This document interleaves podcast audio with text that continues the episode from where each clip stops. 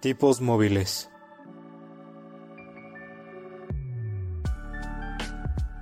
Un podcast que va más allá de los libros y de la realidad.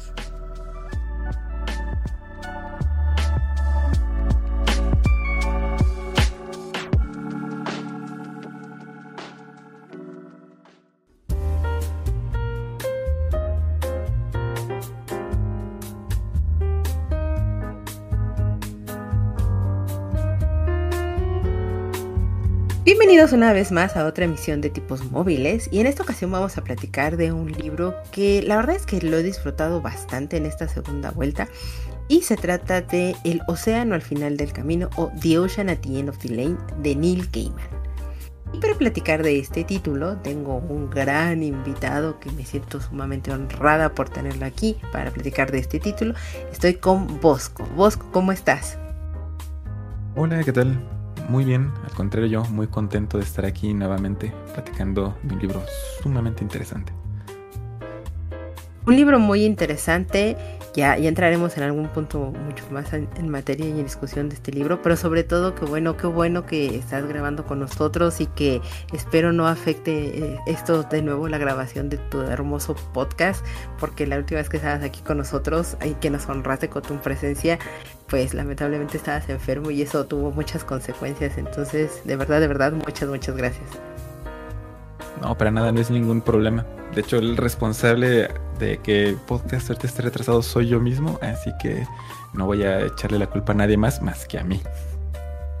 No, no, no, tendrá que salir en el momento que tenga que salir y lo agradeceremos todos tus escuchas infinitamente. Ah, gracias. Bosco, como ya sabes, aquí siempre en tipos móviles, antes empezamos pues un poquito para entrar en materia de la plática, contando qué hemos estado leyendo, escuchando, viendo y demás en, estas semanas. ¿Qué nos platicas tú? Pues no he tenido tanto tiempo de leer así de manera eh, continua algo, pero he estado leyendo algunos cómics que tenía retrasados desde hace muchos, muchos años que me han dado curiosidad de leer. En particular un título que se llama Astro City, es una historia de superhéroes con personajes originales eh, que de cierta manera le da un giro a las historias tradicionales de personajes famosos de la editorial Marvel, de la editorial DC, en un universo nuevo y entonces tiene la oportunidad de contar historias que normalmente se ven poco probables de contar en estas editoriales grandes porque los personajes tienen que seguir eternamente contando historias y eso lo hace bastante atractivo. Así que por ejemplo hay un personaje que es el equivalente a Superman, que es el equivalente a los Cuatro Fantásticos, etc. Pero como los personajes ahí tienen permiso de crecer, vivir, morir, etc. Pues eh, tiene cierto encanto nostálgico y a la vez. Mm, si eres fan de superhéroes, de las historietas, te da la oportunidad de ver cómo podrían ser las cosas si no estuviéramos atados a este mundo de este, es, este personaje es una propiedad intelectual y tiene que durar para siempre. Suena bastante, bastante interesante. ¿Quién lo está publicando? ¿O quién lo publicó, mejor dicho? Lo publicó eh, DC Comics en su momento. Es un cómic escrito por Kurt Busiek con varios artistas. En México no estoy muy seguro si se publicó alguna vez en español. Estoy leyendo en la plataforma de lectura en línea. Entonces es lo único malo de eso. Pero bueno, si estás en Comixology o en cualquiera de esas plataformas donde puedas conseguirlo, creo que incluso está en, en Amazon, en la tienda Kindle, en inglés. Eh, puede, pueden buscarlo si leen en inglés, les gusta el tema. Lo recomiendo muchísimo. Astro City se llama pues habrá que darle una visitada y bueno, esperemos y en algún momento, lo cual suena bastante complicado, ¿verdad? Pero bueno, uno nunca deja de soñar y nunca tiene por qué dejar de soñar. Pero bueno, igual los señores de Panini, que ahora son los amos y señores de, las publicaciones de DC Comics aquí en México, veamos si ellos en algún momento de la vida se animan a traerlo. Dedos cruzados, que, la gente de Panini hace cosas editoriales muy padres. Entonces, ojalá, ojalá.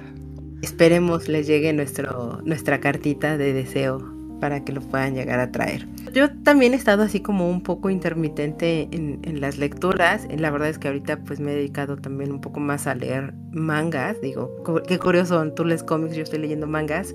Eh, continúo con mi travesía con Jujutsu Kaisen y, y Frieren. Me han gustado mucho, son dos polos, por decirlo de alguna manera, bastante opuestos lo que son las temáticas, pero los estoy disfrutando bastante, eh, me, están llenando por ahorita un poquito mi alma. porque la vida, la adultez y, todo lo que está ocurriendo eh, han, impedido un poco que me esté acercando a los libros y me da mucho coraje porque tengo ahí ya como una lista de títulos que, quiero empezar a leer pero que sé que no les voy a dedicar ese tiempo entonces se me hace muy muy injusto esto pero bueno así pasa en la vida ¿no? Y así es. ¿Y de Jujutsu Kaisen qué te ha parecido? Que se me lo ha recomendado una sobrina, pero no sé ni siquiera de qué trata. Es, un poco complicado tratar de resumirlo, pero voy a intentarlo. Es muy interesante porque te habla de esta, de esta escuela de hechicería que existe eh, donde estos eh, estudiantes y hechiceros graduados y demás que se encuentran en el mundo, por supuesto en Japón, porque todas las cosas siempre suceden en Japón o casi siempre.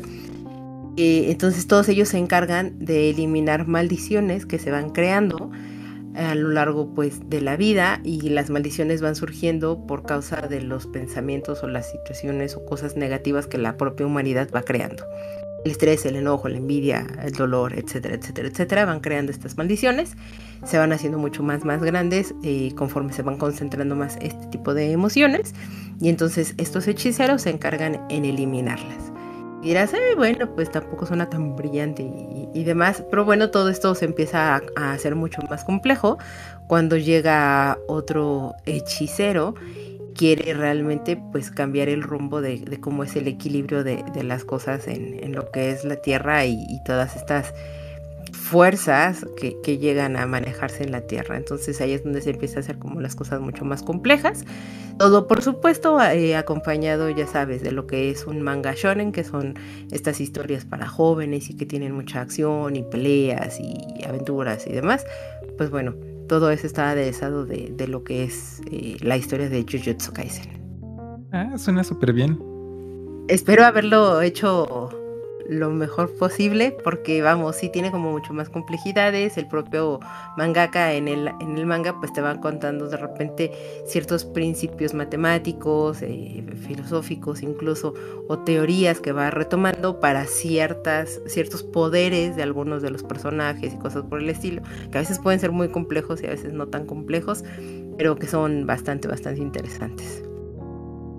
Pues la premisa, que casi siempre es muy importante en el shonen, está muy atractiva. Así que, sin duda, conforme avanza, se va poniendo más y más complicado. Ah, bueno, qué padre que has tenido la oportunidad de, estar en el manga. Siempre hay muchas cosas que descubrir. Siempre hay muchas cosas que descubrir. Y la verdad es que yo el manga lo empecé porque empecé a ver el anime. Si te animas en algún momento a, entrarle a Jujutsu Kaisen, te, daré la recomendación de eh, ve el, o sea, lee el manga y también ve el anime, son, o sea, la, adaptación que se ha hecho ah, del manga al anime está muy bien hecha y se complementan muy bien porque de repente hay algunas escenas o hay algunos conceptos que, que, en el manga, por mucho que te lo explique el mangaka y todo, pueden ser un poquito complejos o muy enredados en la manera de tratar de seguirlos, pero que en el anime te ayuda mucho y se se hace mucho más claro de qué es lo que la intención que trataba de transmitir el mangaka. Entonces, pues te recomiendo ambas cosas. Ok, excelente. Pues ya anotado a mi lista de, muchos, muchos pendientes. Eh, sí, sí, la lista interminable que todos los lectores y, demás tenemos del mundo del entretenimiento. Eh, esas son como un poco las cosas que yo ahorita he estado haciendo. Eh, espero ya poder llegar punto a este punto de ya agarrar los libros. Espero y la vida empieza a, centrarse un poco más y a permitirme yo ordenar toda mi, jerarquía de cosas que tengo para poder entonces regresar a los libros. Y hablando de libros, pues hablemos en materia de este en particular, que como dije es un libro de Neil Gaiman eh, fue publicado en junio del 2013 por la editorial William Morrow y seis años después de que salió este título lo publicó entonces una edición ilustrada donde van a presentar a la artista australiana Alice Hurst. Este libro fue elegido incluso como el libro del año en los British National Book Awards. La edición, bueno, cuando salió la edición, un poco de la anécdota, yo pude adquirir este título porque ya sabía, Neil Gaiman en sus redes llegó a anunciar que iba a salir, etcétera, etcétera. Me pude hacer de esta primera edición, la leí, me gustó muchísimo. Y justo eh, cuando salió la edición ilustrada también me hice de ella. Y ahora que hice una segunda lectura leí esta edición y se la recomiendo muchísimo, es muy bonita, te ayudan estas ilustraciones a complementar muy bien lo que es la historia acompañándote perfectamente, entonces cualquiera de ambas ediciones se las recomiendo muchísimo. Em, y pues bueno, ¿de qué trata el océano al final del camino? Aquí todo inicia con un hombre de mediana edad que regresa a su casa después del funeral de su padre y que sin ningún motivo regresa entonces a la casa donde vivía en su infancia que desapareció hace mucho tiempo.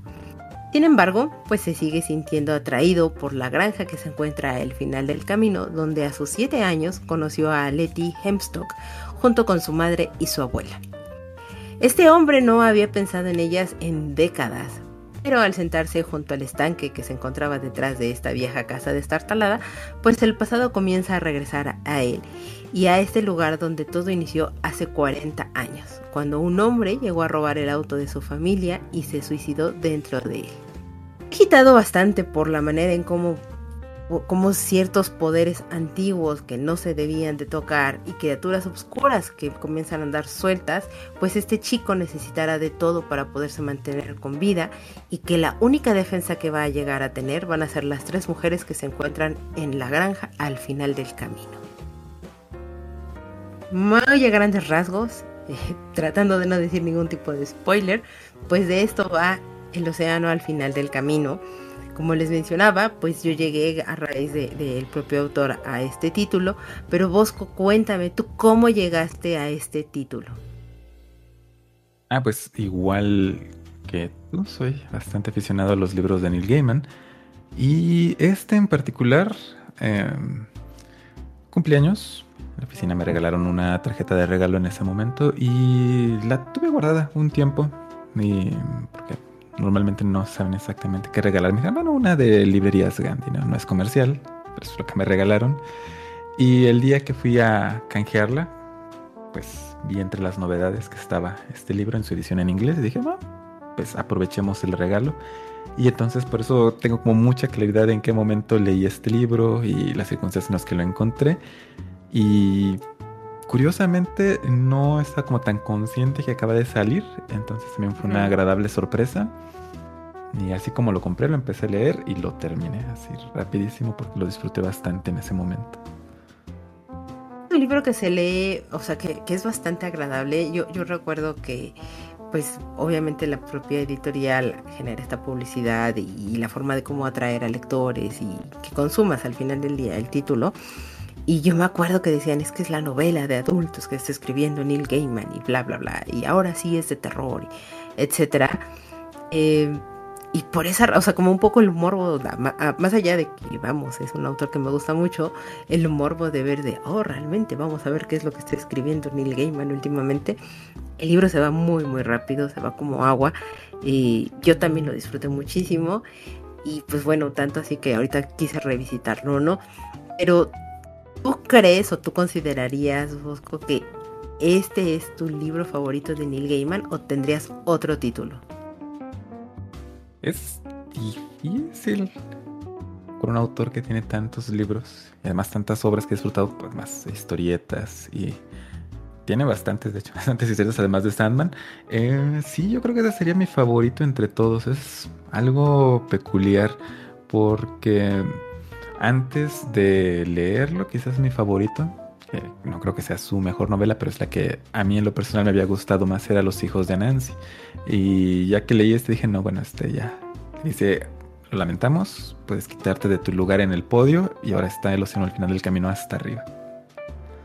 Ok, ok, o sea que podemos esperar grandes comentarios de tu parte, querido Bosco, con este título pues eso espero que poder eh, comunicar un poco de mi entusiasmo a este libro en particular, porque eh, sí, ya después de que compré el libro y vi, porque compré la edición en paperback, que es en Estados Unidos, en Inglaterra, un formato en el cual las portadas, además de decirte qué libro es, también te motivan a comprarlo porque está pensado para que lo compres en, un kiosquito, en la librería, viendo ahí las reseñas.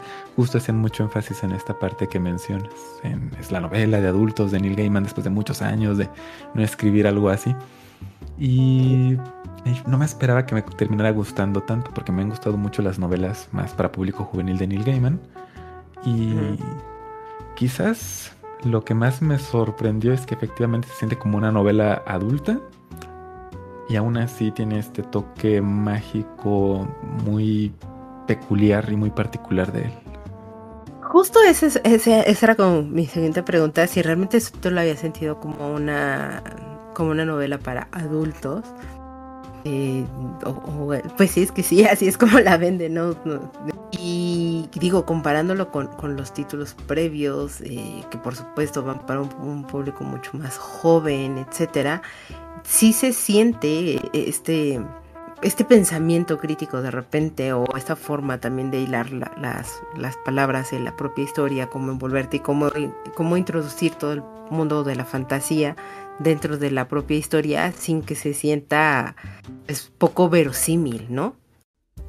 Y precisamente creo que lo que distingue más claramente a esta novela, de las novelas que van dirigidas más al público infantil, es por una parte esta manera de contarte las cosas asumiendo que tú como adulto ya las conoces. Un poco en, por ejemplo, en el libro del cementerio, al contarnos un poco cómo es la vida en el cementerio y el mundo de los adultos, Neil Gaiman para el lector le explica algunas cosas que quizás no son tan claras y otras las deja un poco a medio contar, muy a propósito, para que el lector joven, la lectora, eh, se imagine cómo es realmente el mundo de los adultos, mientras que aquí ya lo da por hecho, que tú lo vas a leer y vas a entender algunas de las cosas que están insinuadas y es curiosamente el protagonista un niño, así que este contraste entre lo que el protagonista sin nombre no sabe y lo que tú sí sabes como adulto hace que muchos momentos de la historia tengan un impacto diferente.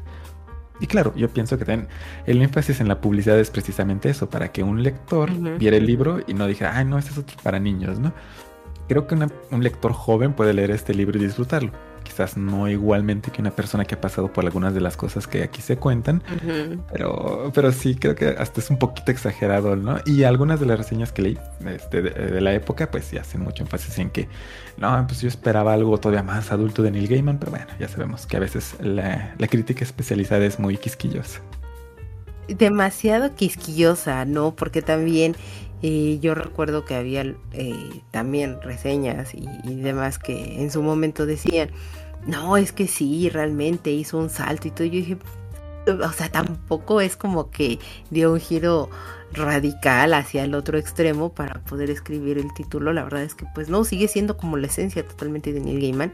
Pero como atinadamente lo dices, él empezó a a escribir de una manera diferente en el sentido de que ya no hay tantas descripciones en ciertas situaciones o momentos porque justo está dando por sentado que tú entiendes a qué es lo que se está refiriendo, qué es lo que está diciendo y que entonces no requiere la cantidad de descripción de repente para estarte llevando de la mano, por decirlo de alguna manera, a lo largo de lo que es toda esta historia, ¿no? Y, mencionabas ahorita justo, pues que el protagonista es un niño, todo está visto desde esa perspectiva de un niño, que hay como esta gran desconexión que, está entre la niñez y la edad del adulto. ¿Tú crees que impera más la niñez o la adultez dentro del libro? Ay, qué pregunta tan difícil. Es complicado porque pienso que por una parte eh, el punto de vista de un protagonista niño es muy importante para darle el impacto a lo que le ocurre. Desde este primer momento que ya nos contabas cómo inicia el libro con una persona que se quita la vida en el auto de la familia cuando nuestro protagonista tiene apenas 7 años de edad. Esto hace que sientas en cierto modo lo enorme e impresionante que son las cosas que llega a presenciar. Pero al mismo tiempo pues está este contraste con la vida adulta, que igual en esta introducción a la historia pues está de luto de la muerte de su padre, es otro tipo de momento en su vida en el que la muerte de una persona, y sobre todo una persona tan cercana, pues se vive de forma muy diferente. Entonces yo pienso que pesa mucho la parte de la infancia. Creo que es quizás la más importante entre estas dos perspectivas, pero que el narrador, porque la historia está contada en primera persona, nos esté haciendo la contextualización de lo que está recordando, de lo que nos está diciendo acerca de la aventura que tiene en su hogar en la infancia, hace que ese mundo infantil lo veas con un lente diferente. No lo ves a través de los ojos del niño en sí mismo, sino lo ves a través de los ojos del adulto que está recordando. Eh, por eso digo que es difícil, porque sí, la perspectiva es de un niño descubriendo muchas cosas acerca del mundo, no siempre gratas, pero está visto desde la perspectiva de un adulto, un poquito diferente, como por ejemplo en Coraline, que es la perspectiva de Coraline la que nos acompaña, es como su voz y su perspectiva del mundo, aunque haya un narrador este, afuera, ¿no? Pero aquí es el mismo narrador, con muchos años de experiencia y que aún así tiene algunos vacíos en lo que está contándonos, que también es un punto importante en la historia. Es uno de los puntos más importantes en la historia, dejarte como estos huecos narrativos, pero que aparte, y digo ahora en esta segunda relectura que tuve del título, eh, era como, eh, no sé si por el hecho de que igual ya había leído previamente el libro, eh, me percaté un poco más de esto, de sí, es, es, un niño el que de repente te está narrando las cosas, las situaciones, en un lenguaje, sí, por supuesto, que, tiene el niño o que puede tener un infante, sin embargo tiene también estos grandes destellos de que son estructuras mentales que realmente un infante no genera, sino las hace un adulto. Entonces es como muy chistoso esta, este juego que tiene el libro como tal de eso, decir, es un adulto contándote la historia de su infancia a través o desde la voz de la infancia, pero con un pensamiento crítico que tiene un adulto. Y definitivamente le da una, una forma de entender las cosas al mismo tiempo inocente, pero también tú sabes que el narrador adulto y tú, si eres una persona adulta al momento de leer el libro, eh, interpretas en lo que está presenciando con un poco más de...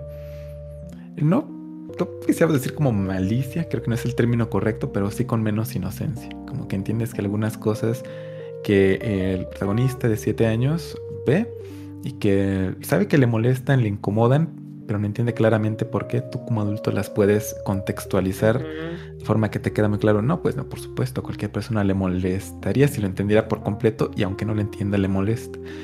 Y creo que esa es parte del encanto de este libro que va levantando em, recuerdos eh, en, las lectoras, en los lectores, justo por esto de dejar pequeños huecos en la narración que tú vas llenando con tus propios recuerdos.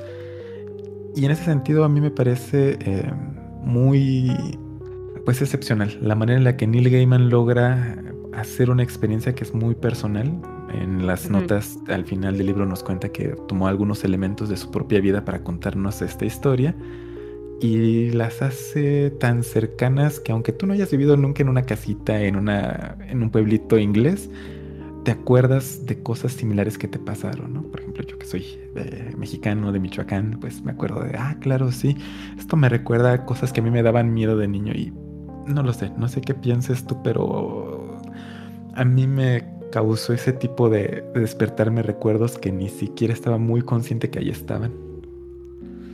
Sí me llegó a pasar, eh, sobre todo porque es, muy chistoso el punto al final del día y un poco con la experiencia de la, propia vida y el trabajo y todo he descubierto que hay tópicos universales que también incluso no importa la, la, o sea, que cruzan más allá de lo que es la barrera del propio idioma son universales y, entre esos están pues los temores, están las, pérdidas, el dolor, etcétera, que de una u otra manera, justo al, estar recordándolo, a el niño vivirlo, a el describirte este tipo de situaciones, es, es muy inevitable que tú evoques recuerdos de situaciones o momentos similares a los que está viviendo el personaje y, estas sensaciones o estas emociones que se van llegando a mover dentro, que también es inevitable que tú, que tú llegues a decir, no me siento identificado, nunca he pasado por esto, ni mucho menos, evidentemente la, propia vida o el propio pasar del tiempo que te convierte en un adulto o un joven, eh, joven adulto que, que llegue a este texto, pues es inevitable que no te sientas identificado o que relaciones alguna cosa o que recuerdes alguna cosa de esa manera. Y algo que me parece muy curioso, e, el protagonista cuando está hablando desde su voz de adulto como tal, llega a decir yo recuerdo que esto era de esta manera, pero de repente es de esta otra forma, etcétera. Y, es muy medianamente recurrente, ¿no? Que, de repente te llegue a decir este tipo de situaciones. Pero también es muy cierto que a veces nosotros como adultos también lleguemos a modificar nuestros propios recuerdos. No sé si realmente nosotros dejamos pasar algunos recuerdos como tal o que el mismo tiempo nos los va borrando y entonces nosotros los resignificamos de alguna otra manera. ¿O qué crees que sea lo que sucede realmente, Busco? ¿Nosotros los dejamos pasar o el tiempo los va borrando? Uh, eh, creo que hay un poquito de las dos. Eh, aquí, eh, por supuesto, hacer el paréntesis que es eh, relevante de que soy psicólogo de formación, soy psicólogo educativo. Entonces, es, eh, en educación el tema de la memoria es bastante relevante porque tiene que ver mucho con los procesos de aprendizaje. Pero independientemente de eso, ¿no? De, decir, no, es que el cerebro funciona de esta manera o de esta otra, pues está el significado que nosotros le damos a nuestra memoria. te podemos explicar de manera biológica, química, etcétera, cómo es que recordamos, cómo es que olvidamos, pero lo que mencionas es cierto, esta parte de cómo nuestros recuerdos eh, se van perdiendo, no siempre pues es por el paso del tiempo en sí mismo, ¿no? Nuestra memoria se deteriora como todos nosotros, ¿no? No es por ponerme trágico, ¿no? Pero todo se deteriora con el paso del tiempo. Pero hay cosas que quizás nosotros sin querer, o a veces sí queriendo y sin darnos cuenta, eh, las vamos transformando, vamos haciendo que nuestros recuerdos se acomoden de una manera que nos hace sentido, que tiene como lógica para nosotros, en lugar de como realmente ocurrieron, y como realmente nuestra existencia son nuestros recuerdos, pues se vuelve nuestra realidad. Y un poquito es eh, lo que menciona nuestro protagonista en algún punto. Y sobre todo las, este, las tres eh, mujeres que lo acompañan en su aventura hacen también énfasis en esta parte, que eh, los recuerdos no son exactamente como ocurren las cosas, sino lo que significan. Y en este sentido yo me inclino más hacia que la mayoría de las veces que olvidamos algo, pues sí va a ser porque ya este, esas conexiones neuronales ya no están como deberían. Pero es más porque estamos tratando de darle sentido a nuestra propia vida. Y entonces a la hora de que estamos armando este rompecabezas al que le faltan piezas, pues a veces, porque se puede, nos inventamos una pieza que ahí encaja y otra que no está encajando bien, pues le, cambiamos la forma para que sí encaje.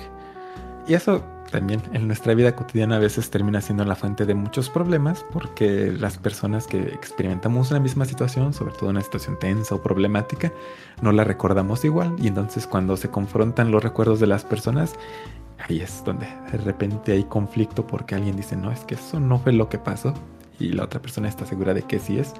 Y para las dos personas es cierto, porque eso es lo que recuerdan y por lo tanto es lo que vivieron. Y, lo cual lo hace tan complejo de repente, ¿no? la convivencia, el compartir y, todo. Pero bueno, tampoco es que siempre todo termine como en tragedia, ni mucho menos. Pero sí es muy interesante y es que yo, por ejemplo, en esta segunda ocasión que leí el libro, es donde me percaté de esto, ¿no? Y dije, claro, y muchas veces lo dice, nosotros vamos modificando un poco la forma de nuestros propios recuerdos a, lo que a nosotros nos apetece realmente o que nos hace sentido el, recuerdo como tal. Y bueno, ya cuando se llega a compartir con alguien más que vive lo mismo, ahí es donde pues o se vuelve a reformular esta figura y esta, este recuerdo que tienes o pues bueno, entra la parte del conflicto, ¿no? Pero eso ya depende también mucho del tipo de situaciones en las que te encuentres recordando las cosas. Em, pero bueno, hablemos ahora. De, digo, es complicado, es complicado. Eso es. un tema un poco ríspido en el sentido de muchas cosas y pues bueno, por eso siempre dicen que en las cenas eh, familiares existen conflictos, pues bueno, mucho puede también llegar a ser situaciones de este estilo, ¿no? En fin.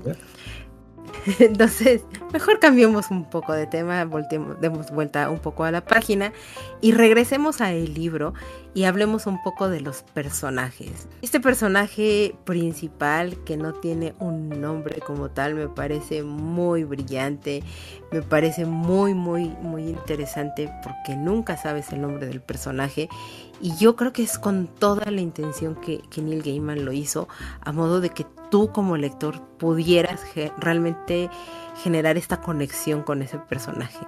¿A ti te pasa un poco lo mismo o crees que ya esto que estoy diciéndote es totalmente mis ganas de querer yo meterme en la historia de Neil Gaiman? no, creo que sí es parte de ello. Eh, porque todos los demás personajes tienen nombre. Eh, por lo menos la gran mayoría de ellos. Entonces es una decisión muy intencional y creo que sí tiene mucho que ver en quitar un poquito barreras para que puedas sumergirte en la historia, que puedas empaparte de todo el mundo que está teniendo eh, transformaciones tan drásticas alrededor de él.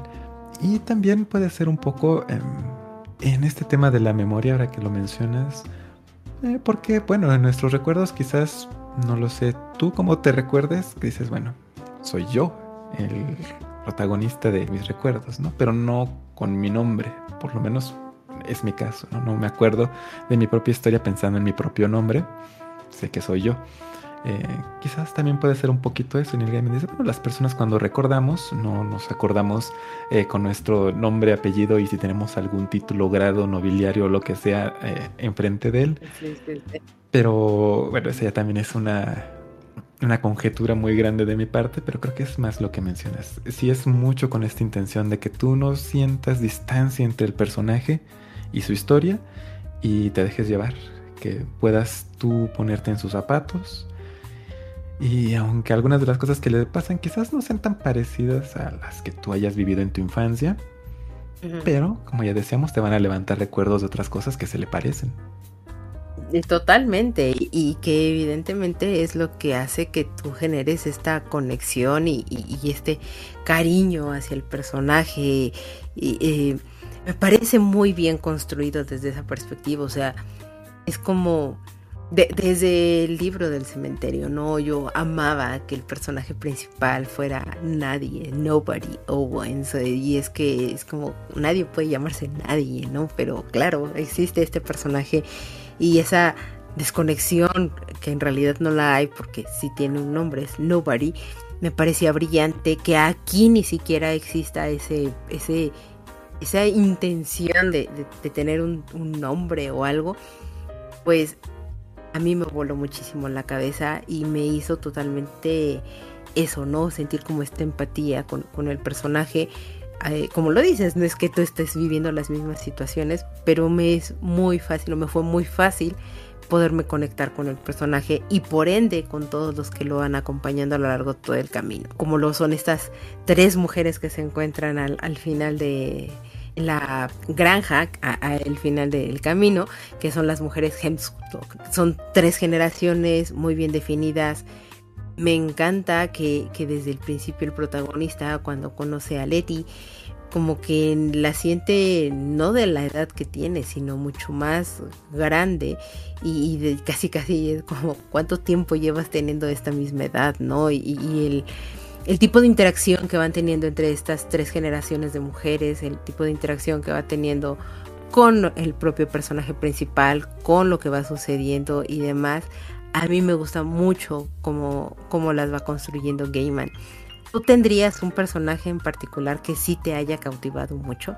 Ay, pues además del protagonista, pues creo que sí, la esta familia, muy peculiar por cierto, eh, de las mujeres Hemstock, me parece fascinante por, por muchas cosas. Y hay lugar a teorías acerca de quiénes son, cómo están constituidas, etcétera. Y a lo mejor luego les podemos tocar para no revelar demasiadas cosas de la trama, pero esto que mencionas acerca de Letty Abby me recordó, esto fue de las cosas que me recordó de mi infancia, cómo veía yo a niños de mayor edad, aunque no fueran así súper grandes de edad. La diferencia que tiene con nuestros protagonistas como 3, 4 años de edad.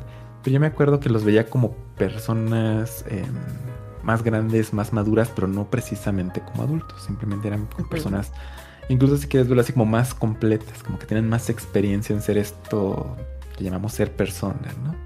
Entonces en mis recuerdos no las recuerdo como, como serían, ¿no? Como niños, porque a esa edad siguen siendo niños, sino como esta imagen un poquito inexistente porque nunca fue real de una persona más madura que yo. Sobre todo las personas que ya no he vuelto a ver, o las que crecieron conmigo, o las que ya conozco todavía, o las con las que me encontré de nuevo ya siendo adulto, pues bueno, se actualizó mi imagen en mis recuerdos a la persona que existe y que está presente. Que igual, la persona que existe y está presente es como yo la percibo.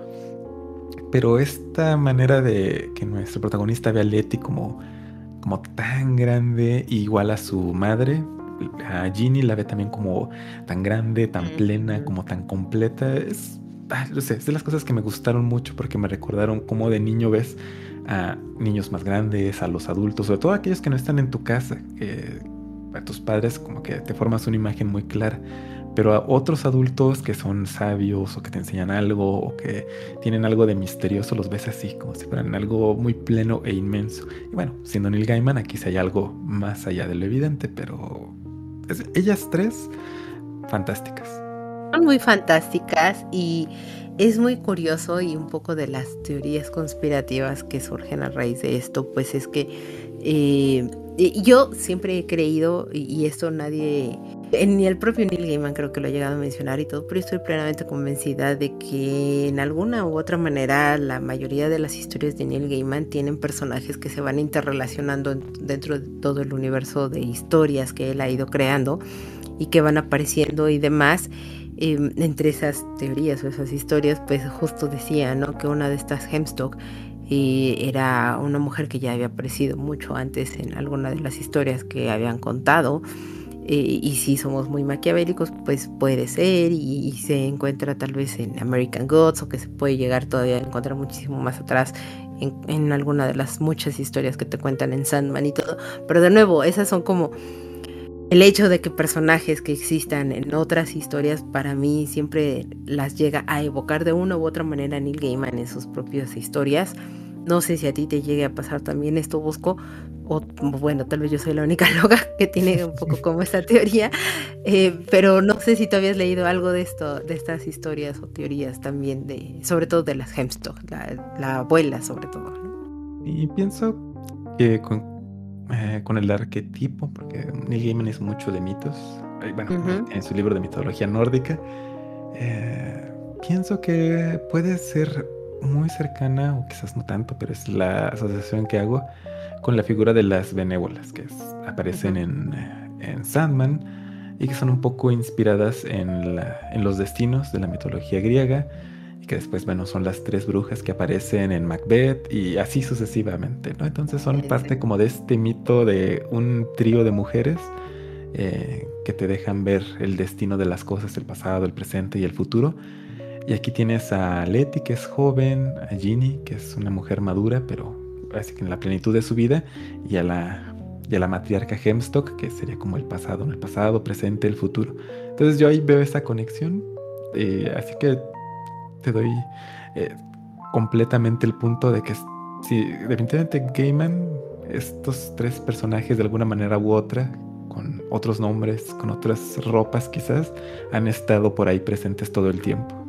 Han estado presentes y, a mí me ha sucedido también eh, en otras historias, en otros momentos, que, llega a tratar con Stardust, que llega a tratar también con Sandman, cuando están eh, hablando como del mundo de la, de la fantasía y, y, demás. Entonces, de nuevo, para mí sigue siendo como esta, esta cuestión de Gaiman de una u otra manera evoca a sus otros personajes en sus propias historias y que definitivamente pues lo que ayudan o lo que van haciendo pues es que tú vas enamorándote del propio universo que este hombre va creando o de los múltiples universos y mundos que este hombre va creando entonces, a mí es un libro que, me gustó mucho, que disfruté mucho, que se lee muy, muy, muy, muy rápido, la verdad, eh, lo disfrutas muchísimo. Por lo menos eso me llegó a suceder a mí en, esta relectura con de, de Ocean at the End of the Lane. La verdad es que este, justo antes de que empezáramos a grabar el, programa, pues es lo que mencionábamos, ¿no? Busco que yo no recordaba que el libro se leyera tan rápido, pero no sé si es porque tenía tan buen recuerdo del propio libro. creo que si se lee con mucho gusto. Eh, empiezas a leerlo y lo disfrutas bastante. Si te enganchas de las primeras páginas. Y creo que es difícil que no lo logre. Y la segunda lectura, bueno, también, ya, nos facilita un poco porque ya conocemos las partes y no tenemos que detenernos tanto para ir descifrando las cosas. Pero aún así, creo que se disfruta, se lee bastante rápido. No es un libro muy largo, es un libro, yo tengo una edición paperback, es un libro delgadito.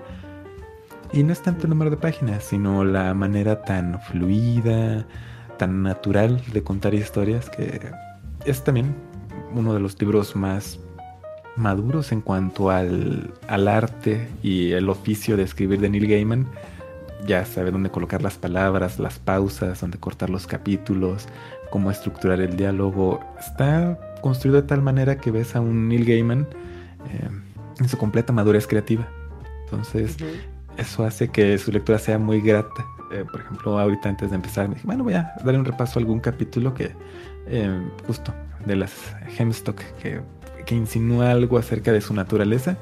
Y sin darme cuenta ya he avanzado un montón de páginas porque lo estaba disfrutando muchísimo. Entonces, completamente de acuerdo. Es un placer ligero, aunque toca algunos temas que son un poquito fuertes. La verdad, sí hay momentos que son bastante intensos. Mm, pero en la tradición de Gaiman son intensos de una manera agradable. No sabría cómo describirla de otra forma. Porque, como él dice, o puedes asustarte leyendo un libro, que es preferible asustarte en la vida real, así que eso lo hace agradable. Sí, sí, sí, sí. Este, creo que una de las hermosas características que tiene Gaiman en sus historias es eso, tratar temas bastante ríspidos, podríamos decirlo de alguna manera, pero de una manera bastante, bastante ligera y, y, pues que no te espanta tratar de abordar el tema como tal. Y así es. Porque hay un. Sobre todo hay una escena bastante intensa. Este. Entre. Pues, no es tan spoiler porque no decimos exactamente qué pasa entre el protagonista y su padre. Que. Uf, la lees y la manera en la que te la cuentas y te deja ah, con mucha tensión, pero es. No puedes dejar de leer. Entonces, yo creo que es poco lo que se puede decir de algunos autores. Eh, bueno, más bien hay pocos veces los que puedes decir esto, que te presentan cosas eh, que son bien lo dices, eh, desagradables, difíciles, tensas, eh, que generalmente incomodan, pero que no puedes dejar de leer porque, no sé, hay como la promesa de que algo más va a pasar. Eh, no es nada fácil que un escritor lo logre y Neil Gaiman en este libro pues, nos demuestra que ha tenido siempre esa sensibilidad para lograrlo. Como lo dijiste atinadamente hace rato, es una madurez ya creativa la que presenta, la que ves aquí, ves a un muy contrario a lo que yo diría que puedes ver en American Gods. Eh, aquí ya encuentras a Neil Gaiman bastante maduro, que sabe cómo quiere contar las historias, que ya tiene toda la intención y una intención en particular de hacia dónde quiere llevar al lector eh, y que, te ayuda a, pues eso, sumergirte dentro de lo que son tus propios recuerdos, de lo que fue tu infancia y pues incluso un poco de la búsqueda de tu propia identidad o de la identidad que está tratando de tener este personaje y como mencionamos no tiene un nombre pero con el que tal vez te puede ser fácilmente identificable, ¿no? Entonces, pues mejor pasemos ya el veredicto, querido Bosco, y cuéntame, ya sabes, aquí en tipos móviles damos escalas del 1 al 7 porque pues, ¿por qué no hacerlo? Romper un poco el paradigma de, las calificaciones. Entonces, ¿tú qué calificación le pones a este título y por qué? Ah, es de los pocos libros a los que les doy un 7, así 100 de esta escala que me gusta además mucho porque el 7 es un número muy bonito. Eh, ¿Y por qué? Por... Hay varios elementos. Uno, porque la construcción de libros. Así lo vemos en esta eh, perspectiva que a mí luego me gusta mucho hablar yo en, mi podcast acerca de los libros, de cómo está construido, cómo está organizado, la manera en la que eh, el autor, la autora trata de contar y presentar lo que te cuenta de una manera em, fluida, natural, que te mueva algo. Ahí magnífico, ¿no? Ya lo decíamos. Neil Gaiman es en esta obra como que es la consolidación de muchas de las cosas que ha trabajado a lo largo de una carrera larga y muy, muy prolífica. Pero también por el componente personal, porque mm, ah, este libro, no sé, es de esos libros que me mueven muchas cosas y no es tan claro por qué. Pero al leerlo digo, ah, claro, ya voy entendiendo por qué esto me está sacudiendo, por qué me está moviendo, por qué me está jalando de un lado para otro por dentro. Y son pocos los libros que logran eso con, con, esta sencillez, ¿no? Por ejemplo, hay libros que sí te pueden presentar temas complicados, difíciles, etc.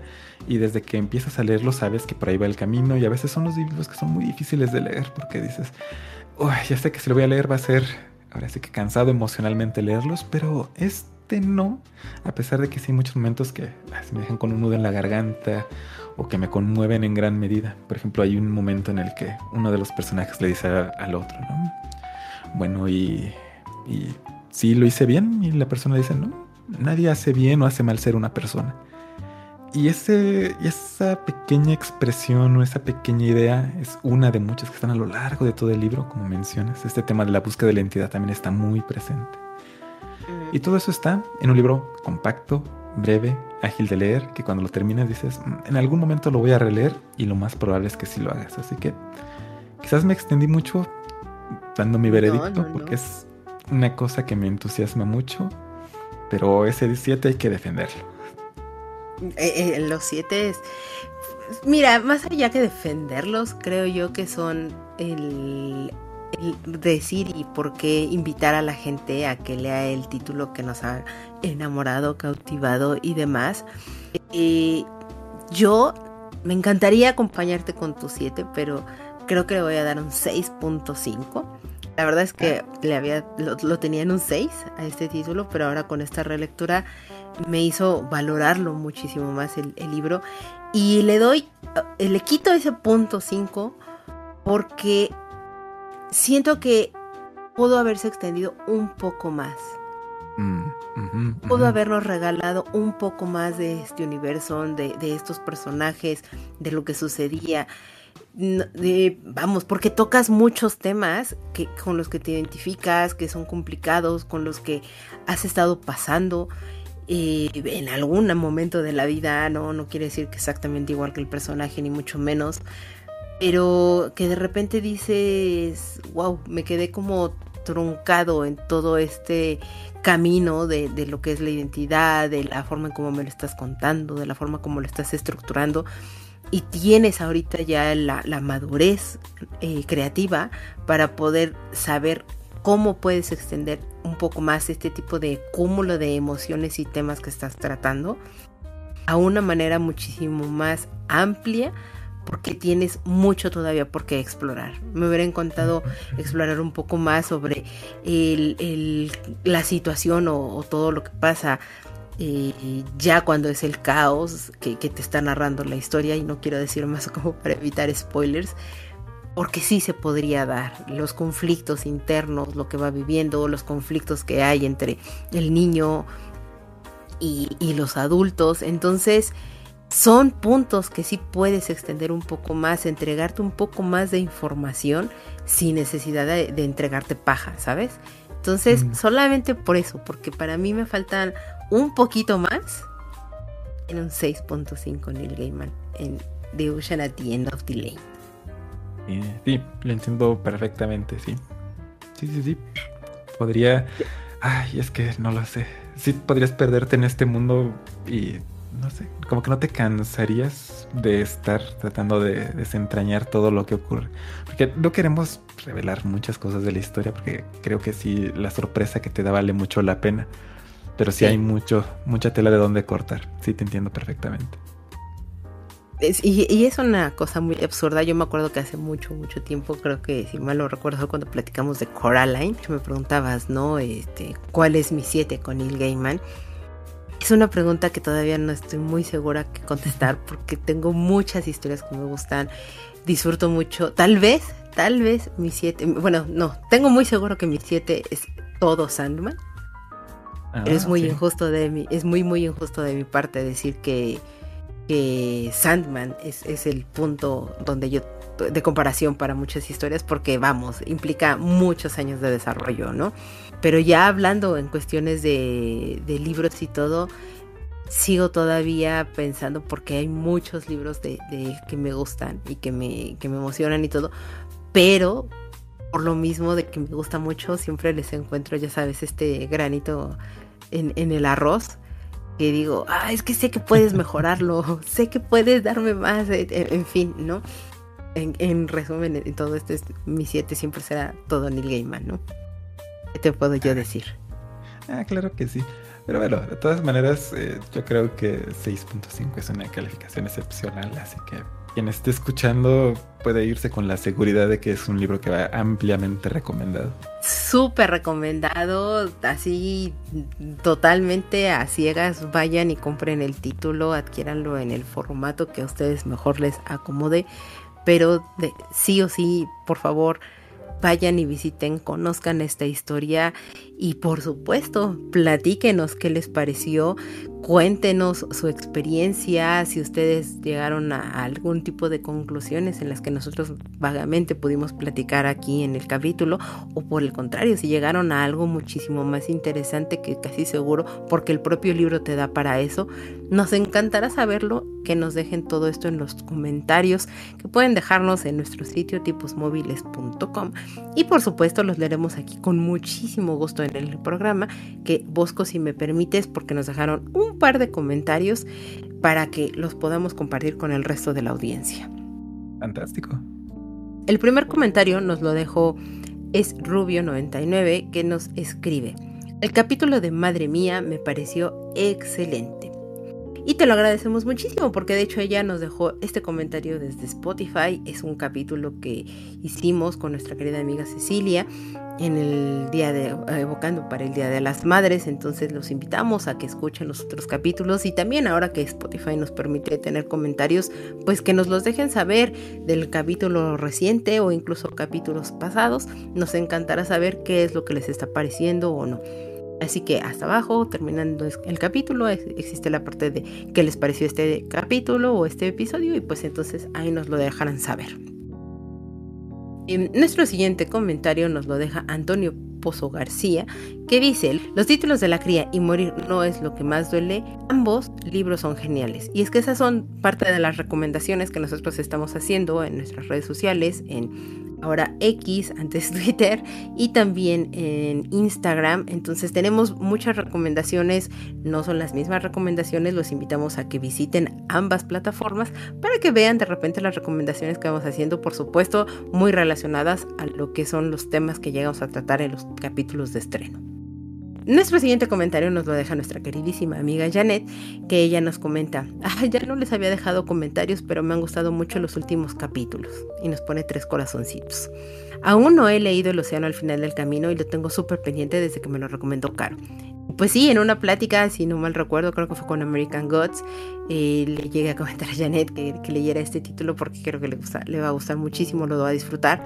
Entonces, Jan, por favor, déjanos saber si en algún momento de la vida y ya que le quitaste el veto después de American Gods a Neil Gaiman, pues te, animas a, a regresar con él en este título y creo que lo vas a disfrutar muchísimo. Entonces, platícanos, por favor.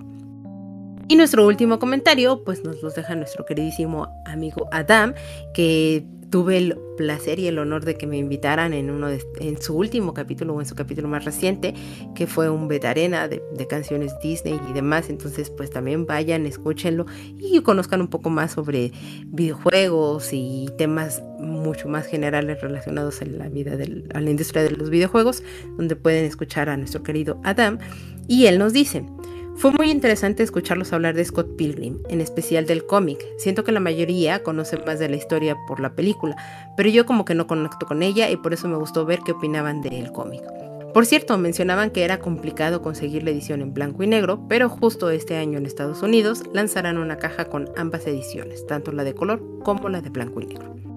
Y eso me parece una fantástica noticia porque mencionábamos justo en el capítulo pasado que hablamos de Scott Pilgrim que a, mí me gustaba muchísimo más la, la, versión en blanco y negro, posiblemente porque fue la primera versión que yo conocí de la historia de Scott Pilgrim, pero pues vamos, ahí vas a tener como la opción de elegir cualquiera de, la, de los dos formatos y pues que nos dejen saber si les ha gustado o no el episodio de Scott Pilgrim, si les gustó la novela gráfica o el cómic, o si les gustó muchísimo más la película, el videojuego, y ya está nada de estrenarse, por supuesto cuando salga este capítulo, ya se estrenó la serie de Scott Pilgrim, entonces, ¿qué es lo que les ha parecido? Déjenoslo saber y nos encantará leerlo aquí en el programa y por supuesto contestarles en el canal correspondiente. Esos son todos nuestros comentarios. Entonces, muchas, muchas gracias a todas las personas que se toman la molestia de escribirnos y demás. Y por supuesto, quiero darle las gracias infinitamente por venir a grabar aquí conmigo a nuestro querido amigo Bosco. Bosco, muchas, muchas gracias por venir a platicar de este título, de que yo sabía que era uno de tus preferidos y pues inmediatamente era inevitable no invitarte para platicar del libro. Ha sido un placer. Siempre me divierto mucho platicando contigo. También cuando me ha tocado platicar con nuestro otro, bueno, yo les digo amigos móviles, porque son tipos móviles. Pero siempre cuando están, eh, ya sea contigo o con los dos, es un placer platicar y más bien agradecerte la invitación y que me des este espacio para compartir, como bien lo mencionas, algo sobre uno de mis libros favoritos. No, pues de verdad yo agradezco infinitamente, sobre todo porque yo sé que tienes como miles de actividades y todo, y pues mejor, por favor, danos tus generales, donde te escuchan, donde pueden disfrutar de muchísimos más títulos y recomendaciones que nos puedes llegar a dar. Claro que sí, eh, pues tengo un podcast que se llama A la Aventura, eh, en el cual hablo de libros, muchísimos eh, títulos a lo largo de ya casi 10 años de haber empezado el podcast. Entonces he hablado de libros clásicos, recientes, no tantos recientes porque no, no le puedo seguir el ritmo a la industria editorial, pero pueden escuchar las reseñas, qué pienso de los libros, lo que pienso que está bien, mal, eh, un poquito de análisis en los episodios más recientes y esto lo encuentran en alaaventura.net, que es el sitio donde está toda la información del podcast, o también en cualquier parte donde escuchen podcast van a encontrar a la aventura ya se lo saben, Spotify, Apple Podcast, Google Podcast, mientras todavía exista, sino en YouTube Music, Evox, etc. Donde sea que se encuentre un podcast, ahí estoy yo de, eh, de una opción para escuchar. Y se los recomiendo muchísimo, si no mal recuerdo, creo que el último episodio que subiste fue de El perfume. y es. un título que es brillante y la manera en cómo lo vas platicando y todo, yo, bueno, tengo una charla, tú no lo sabes, Bosco, pero cada que yo escucho un capítulo contigo tenemos grandes charlas tú yo con respecto al título que estás platicando, porque lo disfruto muchísimo y de verdad se los recomiendo muchísimo. Tiene gran cantidad de títulos, he tenido el, honor de participar en uno de tus programas y por supuesto también de repente pueden escuchar también ahí a nuestro queridísimo Manu. Entonces vayan, visiten, denle cariñito y déjenles todos sus comentarios también a nuestro querido Bosco en A la Aventura. Muchas gracias. No, muchísimas gracias de verdad, Bosco. Y muchas gracias a las personas que llegaron hasta este punto del programa, que nos escriben, que nos comentan, que nos dan post o que nos dan likes en todo lo que llegamos a compartir en, en nuestras redes sociales. Y por supuesto, pues los invitamos a que lo sigan haciendo, a que nos escriban también y a que escuchen el programa, lo compartan y todo. De nuevo, toda esta información la encuentran desde tiposmóviles.com y ahí van a encontrar la plataforma que a ustedes les guste, con la que más se sientan a gusto, o bien directamente ahí en el sitio tiposmóviles.com van a poder escuchar todos los capítulos y conocer un poco más de todos los invitados que hemos llegado a tener aquí también en el programa. No me puedo despedir sin antes recordarles que en nuestro siguiente capítulo vamos a platicar de estos regalos de intercambios, porque ya vienen, ya sabes, estas fechas de intercambios y demás. Entonces vamos a platicar de estos regalos de intercambios literarios e incluso recomendaciones que se pueden dar para la fecha y regalo a cualquier tipo de lector.